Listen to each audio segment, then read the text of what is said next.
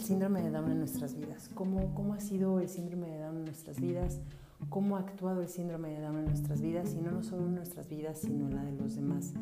cómo hemos tomado la noticia, cómo, cómo fue esa llegada, cómo ha sido ese proceso de terapias, cómo ha sido ese proceso de adaptación en todos los aspectos, en el trabajo, en la familia, los hermanos, cómo ha sido todo eso. Este podcast es para eso, para saber